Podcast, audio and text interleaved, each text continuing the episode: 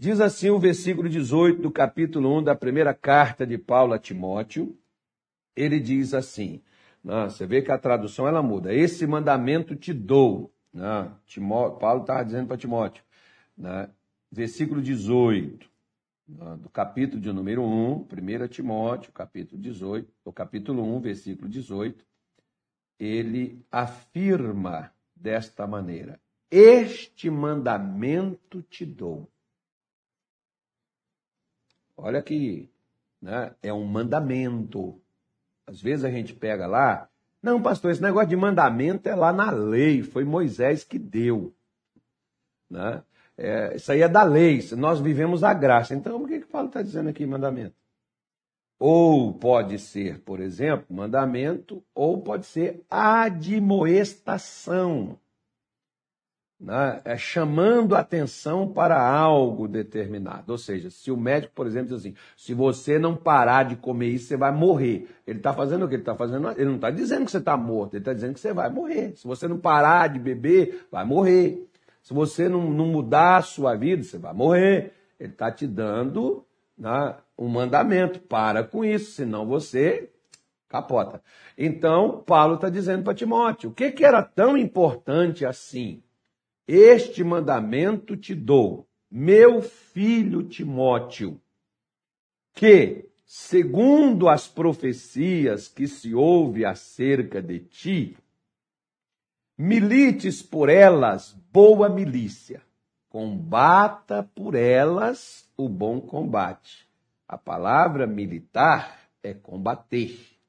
Paulo está dizendo para ele: combate pelas profecias. O que são profecias, pastor? Profecias são as palavras inspiradas por Deus. A Bíblia diz que as escrituras, elas não são trazidas e não são colocadas pelas pessoas, mas homens santos que falaram da parte de Deus. Falaram de uma maneira inspirada. Então, a palavra inspirada, ela é uma profecia. Não precisa eu chegar aqui e falar assim: olha, Deus está me revelando aqui agora, me mostrando isso assim, isso assim, assado. Deus pode fazer isso, pastor? Deus pode fazer qualquer coisa, meu filho. Agora, nós já temos o que Paulo estava falando, é que nós já temos as profecias aqui, ó.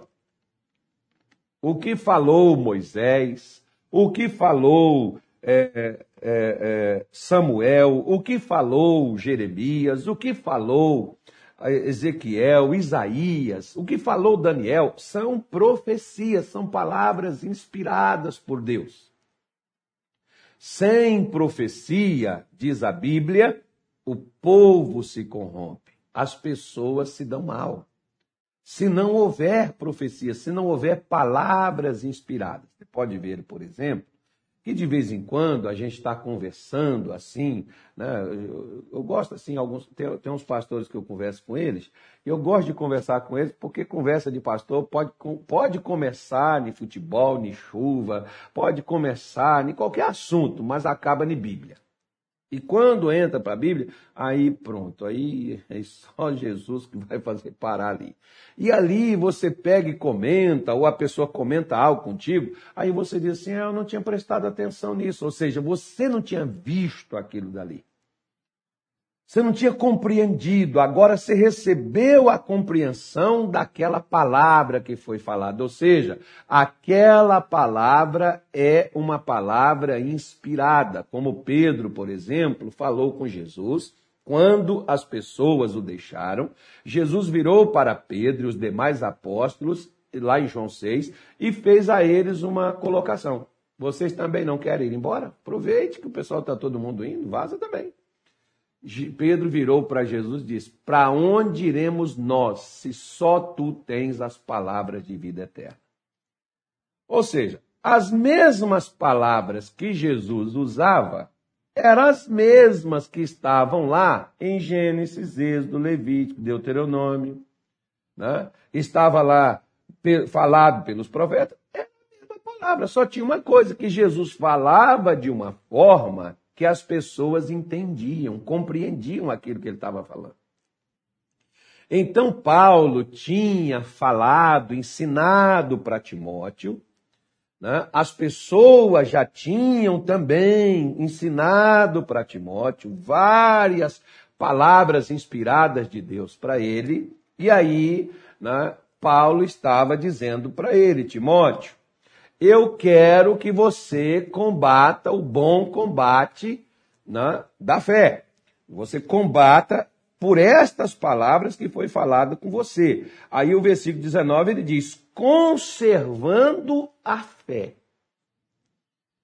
Veja bem, se na sua casa você tem alimentos, se você tira, por exemplo, ainda mais aqui que faz um calor tremendo, né? Calor gostoso, para quem gosta de calor. Se você deixa alimentos lá na panela, na sua, na sua cozinha, no seu fogão, e se você não comeu tudo naquele dia que você fez, se você não colocar na geladeira para conservar aquele alimento, ele vai perder. A geladeira vai conservar ele. Depois você pode voltar a esquentar ele novamente. Ah, mas se você não tiver, como tem determinados alimentos, por exemplo, que você compra lá, tem um chamado é, data de validade porque é colocado naqueles alimentos um conservante que durante um certo tempo ele vai conservar aquele alimento apropriando ele para o uso. Se você não consumir ele dentro daquela data de validade, já não é seguro que você o use após a data. Por quê? Porque ele pode ter perdido né, a, sua, a sua consistência, ter perdido as suas propriedades, e ao invés dele ser nutritivo para você, ele pode te causar uma doença, pode te causar algum mal. Então, muitas pessoas, por exemplo, elas não conservam a fé. A fé vem pelo quê, pastor? Vem pelo mesmo que Paulo está falando com Timóteo. Vem pela palavra inspirada de Deus. A fé vem pelas escrituras sagradas. Aquilo que você ouviu. É por isso que às vezes tem pessoas que elas chegam na igreja, essa fica assim. O pastor está pregando e elas estão lá. Aí o pastor está pregando, aí pega o celular, começa a mexer, olhar as mensagens, até responder mensagem familiar. Elas não prestam atenção na pregação. Aí, na hora da oração, elas querem receber o milagre. Depois do culto, elas querem que o pastor ore por elas, ponha a mão na cabeça delas e ore na vida delas. O pastor ora. Elas ficam bem. Elas saem da igreja e vai para sua casa. Só que chega em casa, volta tudo de novo. E a pessoa diz assim: Eu não entendo, pastor, porque eu vou na igreja, eu saio de lá bem. Mas quando eu volto para minha casa, Aí volta tudo de novo. Por quê? Porque você não está guardando o que vai conservar a bênção. Que vai conservar, ou seja, você está sempre repetindo a mesma coisa todo dia. Você assiste a live, a dor sai. Recebeu oração, ficou bom. Agora, terminou a oração, volta tudo de novo daqui a pouco. Aí você diz, mas não está adiantando nada, pastor. Eu estou participando da reunião aí, eu estou participando da live aí, mas não está mudando nada, não. Não está adiantando coisa nenhuma. Por quê? Você está conservando o que você ouviu. Se você não estiver guardando o que você ouviu, não vai ser né, novidade que você desanime. Por quê? Porque Satanás vai fazer justamente esse jogo de empurra-empurra contigo para fazer você dizer assim: quer saber de uma coisa? Por exemplo, eu orava com um missionário em 1992, eu orava com ele todo santo dia. Naquele tempo, eu sou daquele tempo que o missionário falava assim: põe a sua mão aqui com a minha, vai ser um ponto de contato, e a outra mão você põe se tiver algum mal. Então o mal estava no meu corpo aqui, ó, nessa região aqui. Então eu colocava a mão com ele aqui e a outra mão era aqui, ó. E isso foi, ó, meses. Até eu chegar uma Quer saber de uma coisa? Esse tal desse missionário naquele tempo não era patrocinador, era associado. Sabe o que que esse camarada quer? Ele só quer meu dinheiro. Ele só quer. Estar tá pegando dinheiro dessas pessoas aí. E eu estou aqui orando com ele e não estou recebendo coisa nenhuma. Eu entro aqui do mesmo jeito que eu estou e do mesmo jeito eu estou ficando. Até que um dia eu levantei, o missionário disse assim: Olha, você não vai fazer nada agora. Você vai prestar atenção. Eu tenho uma palavra para mudar a sua vida, que vai curar você, que vai libertar você, que vai transformar a sua vida. Eu quero que você preste atenção, se desligue de tudo, não saia nem para tomar um café nem água, porque lá o programa era 5 horas da manhã. Deus vai mudar a sua vida hoje. Eu falei, se você tem uma doença que você está lutando contra ela, hoje é o seu dia, mas você vai prestar atenção no que eu vou te falar. E aí o missionário abriu Isaías 53, versículo 4 e 5, e explicou mais ou menos uns 20 minutos, e depois ele fez a oração. E o senhor ficou curado, pastor? Na hora não mas eu conservei a fé. Porque eu não conheço oração mais forte do que a oração que você agradece a Deus pela bênção que você ainda não recebeu. Porque isso se chama fé. Aquela oração que você só tem uma palavra que prova que ela é sua. Você só tem uma palavra que declara que você tem aquela benção. Então eu passei a declarar que pelas feridas de Jesus eu já estava curado. Por quê? Porque eu ouvi a palavra, o profeta Isaías garantiu que quando Jesus viesse, esta seria a sua missão. E eu disse para mim mesmo: esse missionário pode me mentir, qualquer pastor pode me mentir, mas Deus não pode mentir. Se está escrito na palavra de Deus, eu nunca tinha prestado atenção quando o missionário pregava. Eu só queria receber a oração porque eu achava que o milagre estava na oração. Amigo, o milagre não está na oração. O milagre está na palavra que você recebe. Ele enviou a sua palavra, o Salmo 107, o versículo 20. Enviou a sua palavra e os curou e os livrou da sua destruição. Você quer um livramento? Onde é que eu acho, pastor? Na palavra.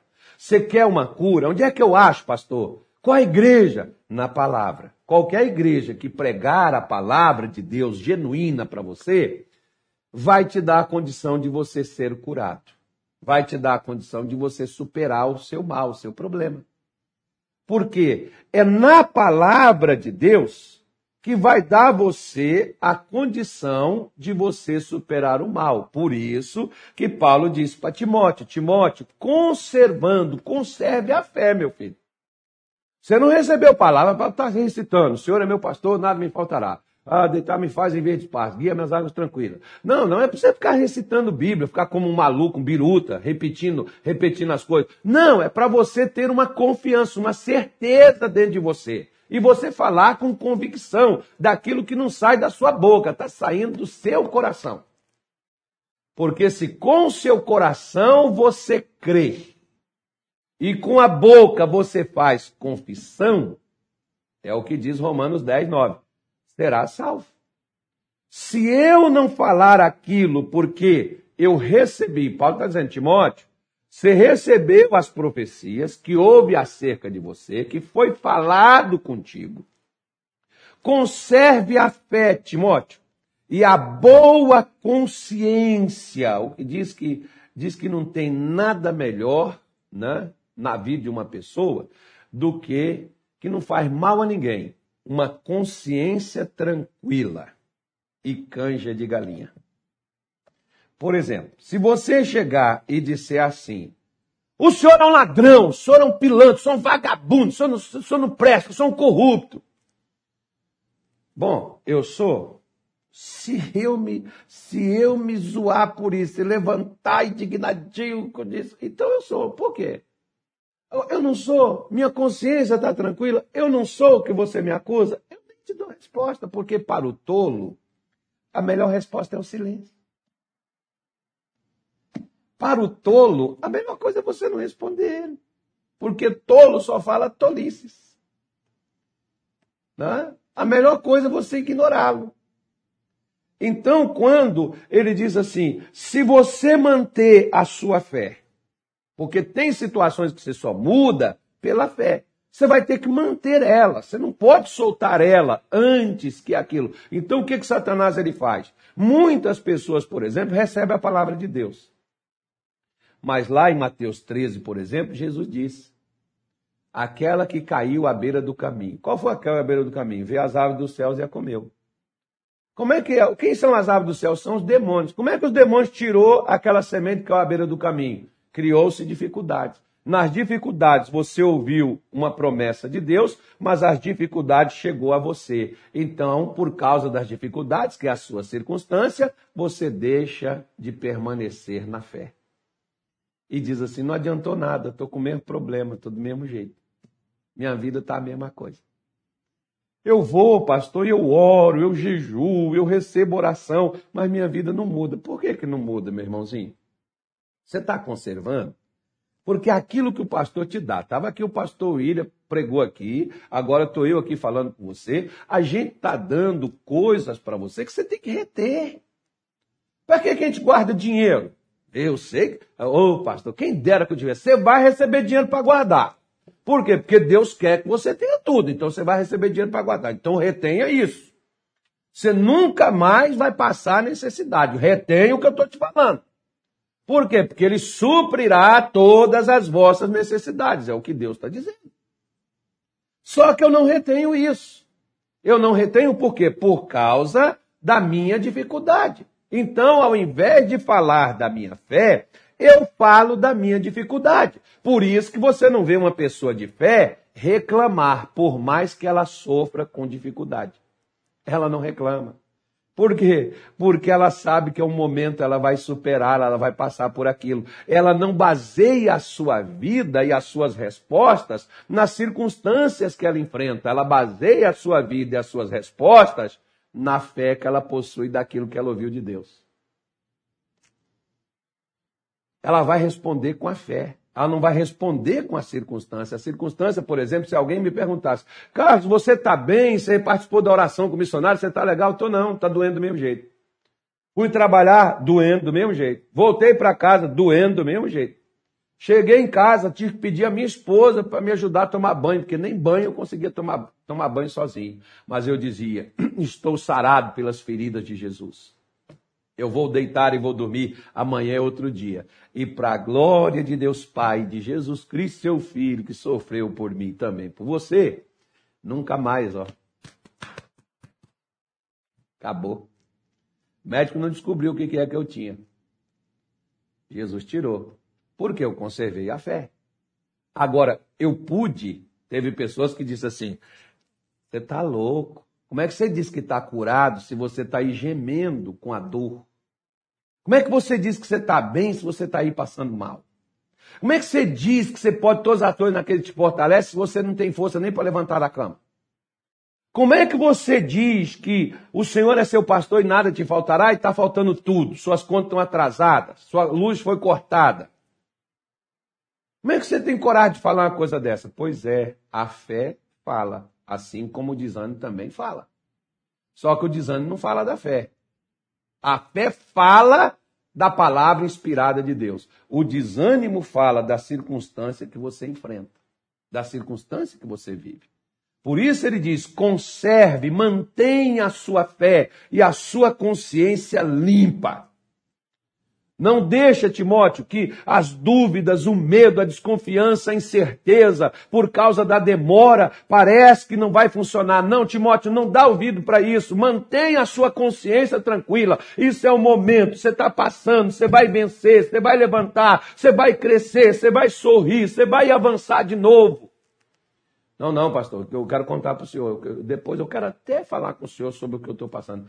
Você pode falar e o que eu vou dizer para você é o mesmo que eu estou repetindo. Porque Paulo disse para ele: se ele não conservasse a sua fé e a sua consciência tranquila, o que, é que me dá tranquilidade? O que me dá tranquilidade é saber que Deus não perdeu o controle, nem do mundo, muito menos da minha vida. Chova-se pedra ou caia canivex. A palavra de Deus irá se cumprir. Ponto final, acabou. Não precisa. Eu não posso duvidar. Então, quando ele diz algumas pessoas, olha só para você ver, ó, naquele tempo, algumas pessoas em não conservar a fé, o que, que aconteceu com elas? né, elas. É, é, é, deixa eu ler aqui, por exemplo, quer ver? Ó, na linguagem de hoje ele diz assim: ó, conserve a sua fé e mantenha a sua consciência limpa. Algumas pessoas não têm escutado a sua não têm escutado sua própria consciência, e isso tem causado a destruição da sua fé. Sabe, é, quer ver uma coisinha aqui, quando, como que o diabo ele, ele desanima você? Quando alguém chega e te faz uma pergunta. Fulano, como é que está seu casamento? Aí você diz assim, ah, até fui na igreja, o pastor me aconselhou, orou por mim, mas é agora, sabe, o meu marido ele é duro demais, pastor. Nossa, Deus do céu. Aí aquela pessoa pega e olha para você e diz assim: É, eu acho que você está perdendo seu tempo, porque pau que nasce torto, morre torto e até a cinza é torta. Eu, se eu fosse você, eu largaria isso para lá, porque você não é de se jogar fora e tem muito homem aí que quer uma mulher igual a você. O que, que você faz? Você desanima com o seu casamento e começa a ver que o seu casamento só tem uma solução: é o divórcio. Resultado: o divórcio vai chegar. Você pode ser crente, pode ser pastor, você pode missionário, profeta, você pode ser o que for. Mas se você deixar que as pessoas te digam o que, que elas acham, o que, que elas pensam, amigo, tem pessoas que chegam comigo e dizem assim, pastor, eu queria saber o que, que o senhor acha disso aqui. Eu não acho nada, eu não estou aqui para achar nada. Eu estou aqui para te mostrar o que já foi achado. O que, que já foi achado? As palavras de Deus. Elas já foram achadas há muitos anos e foram trazidas a nós. Eu não estou aqui para achar nada, não. O que, é que o senhor acha disso, pastor? Não acho nada. O que, que você quer saber o que, que a Bíblia diz sobre isso? Porque se você for pela opinião dos outros e não manter a sua consciência limpa, o que que limpa a minha consciência? A palavra de Deus. João 15, 3, Jesus diz: pela palavra já estáis limpos, já sois limpos. Uma das limpezas que Deus faz na minha consciência é limpá-la, tirando dúvida, medo, desconfiança, incerteza, desânimo, tristeza e qualquer outra coisa mais. E se alguém tem opinião diferente, vai lamber sabão. Eu vou ficar com a minha consciência daquilo que Deus me deu. Acabou, ponto final. Se alguém diz, você não pode, você não consegue, mas Deus diz que eu posso, então por que, que eu vou deixar alguém colocar na minha cabeça que eu não posso? Se Deus me liberou para ser. É isso que nós temos que manter a nossa consciência limpa. Um dia, por exemplo, né, eu fui no médico, vou falar aqui o nome dele, não é nem daqui também não professor de faculdade e tal, aquela coisa bonita, tal, aquele negócio todo antigo, trabalhou no Einstein, mas não sei aonde, São Paulo, aquele negócio todo. E eu fui fazer uma consulta com ele, porque eu fui fazer academia, os batimentos subiu, e aí o médico meu descobriu, falou assim, olha, pastor, o senhor está com algum problema no coração. Ok, pode ter problema? Pode. Come demais, dorme errado, faz coisa errada, não faz atividade física, pode desenvolver doença. E aí eu peguei, fui lá, né? Já comecei indo na palavra de Deus, buscando palavras. Quando eu cheguei nesse médico, mandou procurar. Esse é o doutor Fulano, o melhor cardiologista tem aqui na, no estado, esse camarada. Fui lá procurar o camarada. Quando cheguei lá, ele pegou, sentou comigo e ele fez exames de tudo quanto é tipo de exame. E por último, ele não descobriu nada. E por último, ele foi e disse assim: eu quero fazer ao senhor dez perguntas. E ele me fez as dez perguntas. A primeira pergunta que ele me fez foi: o nível de estresse do senhor de 1 a 10? Eu falei 100. Por quê? Porque a gente, a gente come na hora que dá, a gente dorme quando dá, a gente não para. Então, ele falou, pastor, isso não pode ser assim. Então, por isso que o senhor está tendo esse pico de pressão, essa alteração, o senhor tem que descansar. Eu sei, a Bíblia diz que nós temos que descansar, mas nós viciamos no trabalho, né? e aí a gente acha que descansar é pecado. E tem até gente que pensa assim também, né? Aí o que que acontece? Eu né, voltei para a minha casa e ele falou: Nós vamos ter que fazer um último exame, pastor, para tirar. Eu falei, doutor, eu não tenho mais nada. Se eu tinha, Deus já tirou. Ele falou: Não, mas não é Deus que está consultando o senhor. Quem está consultando sou eu, então, para desencarnar, para me liberar o senhor, para ir para a academia, o senhor tem que fazer esse exame. E contra gosto, eu falei, tá bom, eu vou fazer o exame que o senhor quer. E aí, que ele suspeitava que tinha algo errado no meu coração. Fui lá fazer o tal do exame que ele me pediu para fazer. Cheguei lá, sentei, lá, fez o exame que ele queria fazer, olhou meu coração, botou uma câmera lá dentro, viu tudo. Aí ele voltou com um CDzinho na mão, o DVDzinho, entregou na minha mão e falou assim: Olha, o homem lá de cima gosta muito do senhor, viu? Porque eu imaginava, como eu disse para o senhor, insisti para o senhor fazer, que o senhor tinha um problema grave no seu coração. Seu coração não tem nada, seu coração está perfeito. Se o senhor se cuidar, o senhor vive mais 60 anos aí sem ter problema nenhum nesse coração. Agora, ele tentou colocar na minha consciência que eu não estava bem.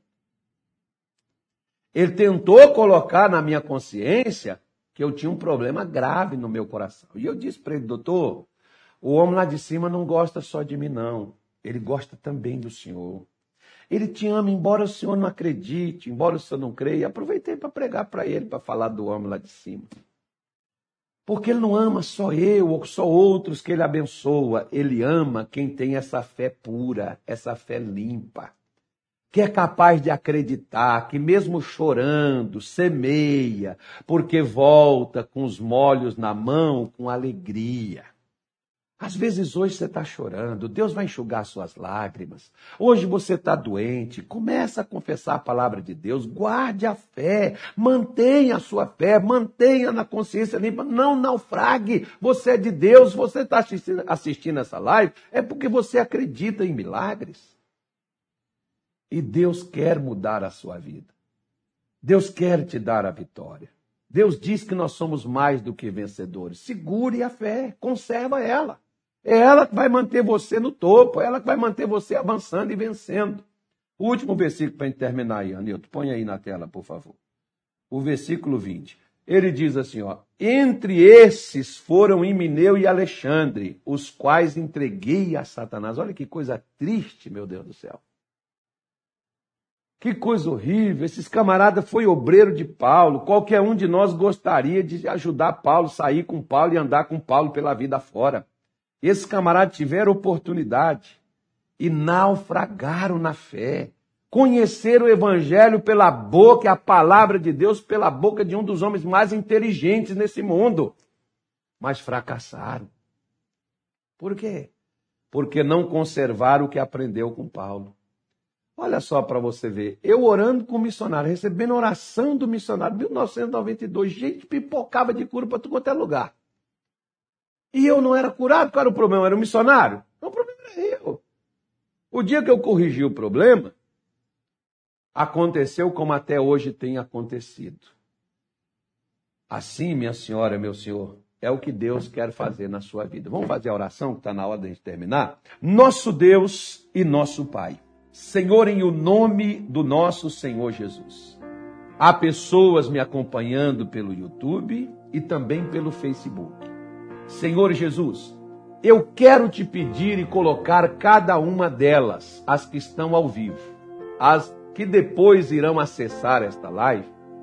Meu Deus, que esta oração, quando elas ouvirem e fizerem conforme o que aqui o Senhor nos mostrou no dia de hoje, que o poder do Senhor, meu Deus, se manifeste para interferir.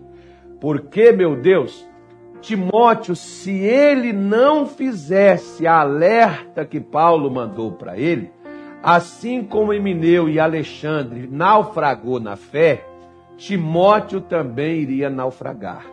Assim, meu Deus, como os discípulos estavam no meio do mar, e o barco parado não ia nem para frente nem retornava por causa de uma tempestade que aconteceu no meio do lago de Genesaré.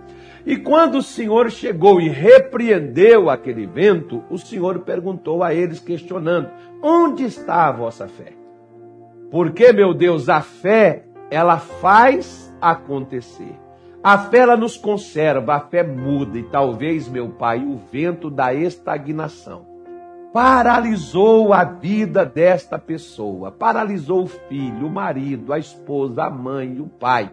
Meu Deus, o desemprego, os negócios, as portas se fecharam, a saúde está debilitada. Meu Deus, desde que essa pessoa sofreu um revés, a vida dela não virou mais nada, só de cabeça para baixo. e ela está naufragando, meu Deus, a cada dia, mas hoje ela entregou, ela recebeu um remo nas mãos para tirar seu barco da beira do abismo. No nome de Jesus, eu estou orando por essa pessoa que talvez o médico está caçando nela tudo quanto é tipo de exame que já foi feito e não deu em nada. E não mudou nada. Eu estou orando por ela agora. Porque se isso é um trabalho de magia, um feitiço, um encanto preparado e mandado, o demônio que está atrás dessa doença, demônio que está atrás dessa enfermidade, eu, eu não estou te pedindo, eu não estou te convidando, eu estou te dando uma ordem. Em o nome de Jesus Cristo, o Nazareno, saia. Você que está pendurado nas costas desta pessoa que sente um peso, ela não consegue levantar suas mãos para o céu, ela não consegue adorar, não consegue orar, ela não consegue participar de nenhum culto, ela não tem ano para vir para a igreja, porque você está tá colocando esse desânimo dentro dela. Eu estou te mandando, em nome de Jesus, saia daí essa pessoa que comeu uma comida preparada e está dentro dela, você vai colocar essa comida para fora agora você vai vomitar esse mal, esse veneno que está dentro dessa mulher, que ela bebeu, que esse homem bebeu, que foi preparado para você, consagrado para matar. Você vai tirar esse veneno daí de dentro agora. Eu ordeno que essa comida podre, eu ordeno que essa bebida estragada saia de dentro agora. Não vai ficar, não, Satanás, não vai esconder, não. O meu Deus está escrutinando essa pessoa agora e você não esconde. Eu vou atrás de você onde você estiver e vou te arrancar daí. No nome de Jesus, o Filho de Deus, todo o trabalho que foi preparado para matar, para paralisar, para esterilizar essa pessoa, para destruir ela, eu estou te ordenando, saia Solta essa dor de cabeça que não para, mesmo com medicamento, essa febre que não cede, saia daí. Essas dores no corpo, essas dores nos nervos, essas dores nos ossos, é uma dor lá dentro. Nenhum medicamento para essa dor. Eu sei que você está dentro desse osso, saia dele agora. Vá embora no nome de Jesus, o Filho de Deus. Saia com sua praga maligna, saia com as suas brigas, seu desencontro, essas contendas dentro do lar. Você que lança o marido contra a mulher, a mulher contra o marido, você que está aí, espírito do nojo, espírito do ódio, espírito da raiva, em nome de Jesus, saia daí de dentro. Você foi mandado para separar, porque alguém diz: se não ficou comigo, não fica com ninguém. Em nome de Jesus, você não vai desmanchar esse casamento. Eu estou atravessando o caminho dessa mulher porque ela me deu a oportunidade de orar por ela. No caminho desse homem, você não vai desfazer. Saia desse casamento agora. Saia em nome de Jesus agora, pelo poder de Deus, todo mal. Eu desfaço e ordeno em nome de Jesus, fora! saia e não volte a atacar estas pessoas. Senhor Deus, coloque a sua bênção, Senhor. Abençoe esta casa. Abençoe esta família. Abençoe este lar, Jesus. Abençoe a saúde de cada uma destas pessoas. Abençoa, meu Deus, os negócios que a partir de agora vão fluir. Que a partir desse momento vai prosperar, vai vender, vai receber, vai crescer tem gente que tem para vender, mas não vende. Tem gente que tem, tinha para receber, mas não recebe. Senhor, coloque a bênção que essa pessoa vai receber. Hoje ainda, e no mais tardar amanhã. O que ela tem para receber vai chegar nas mãos dela. Porque ela não irá, se ela é daqui desta casa ou de qualquer outra casa do Senhor, ela não vai nesse domingo de mãos vazias na tua casa. Ela vai levar, meu Deus, uma oferta de gratidão ao Senhor porque o Senhor é fiel e não desampara.